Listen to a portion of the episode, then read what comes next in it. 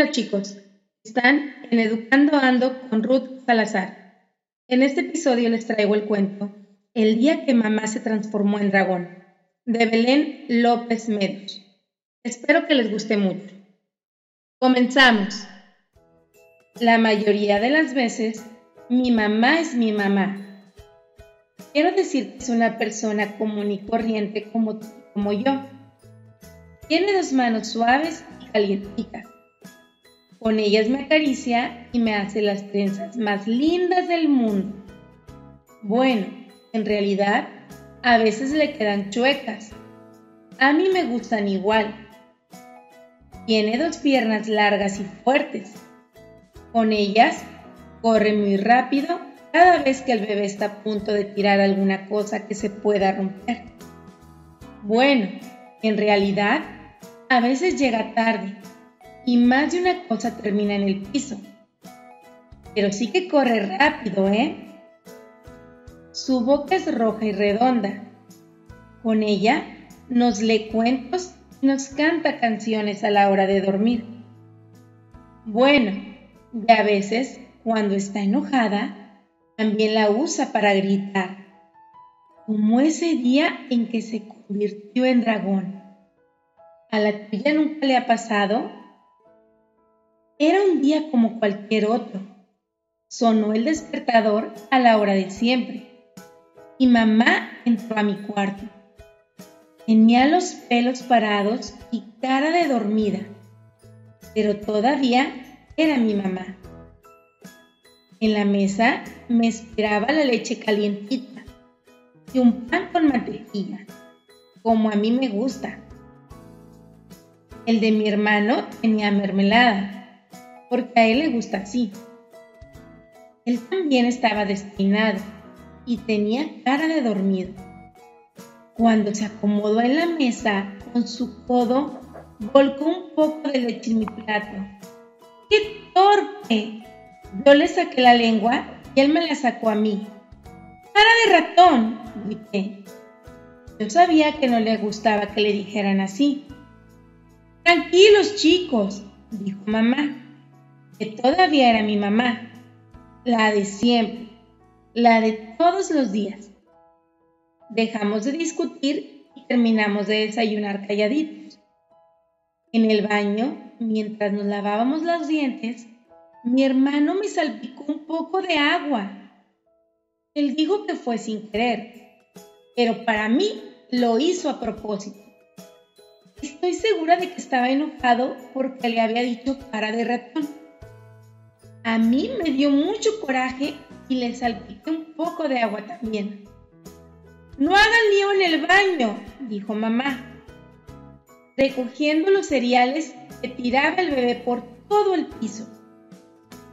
Esta vez no pudimos frenar. Eso nos pasa a veces a mi hermano y a mí. Sabemos que tenemos que parar, pero no podemos. En un segundito, el baño parecía una alberca. En ese momento pasó algo rarísimo. Mi mamá entró al baño, pero ya no tenía dos manos suaves, ni dos piernas largas y una boca roja y redonda. Sus manos parecían garras con uñas largas.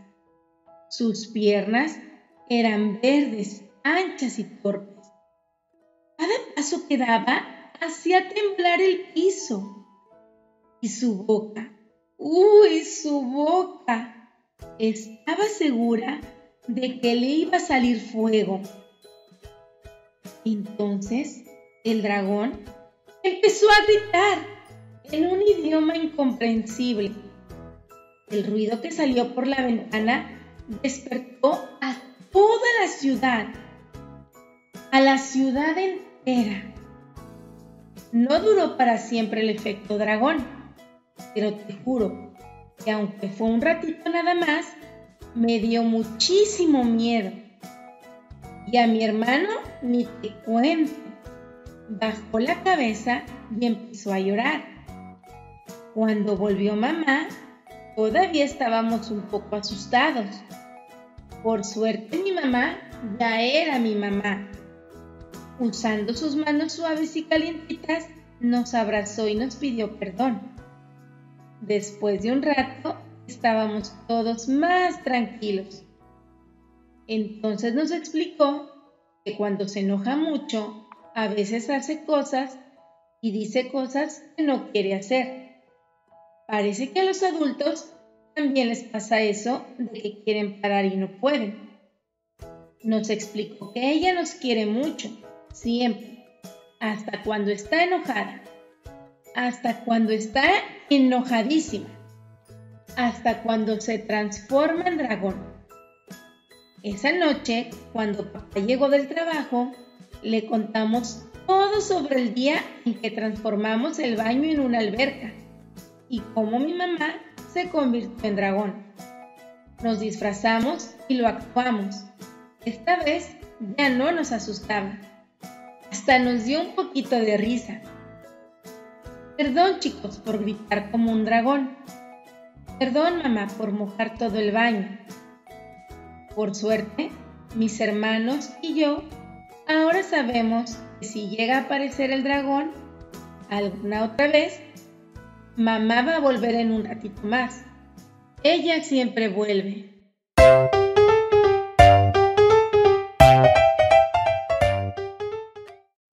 Este cuento nos puede resultar familiar. El control de emociones no solo es un reto para los pequeños, también lo es para los adultos, sobre todo para los que somos padres, más en estos tiempos. Espero que les haya gustado mucho los espero en el siguiente episodio. Gracias por escucharme.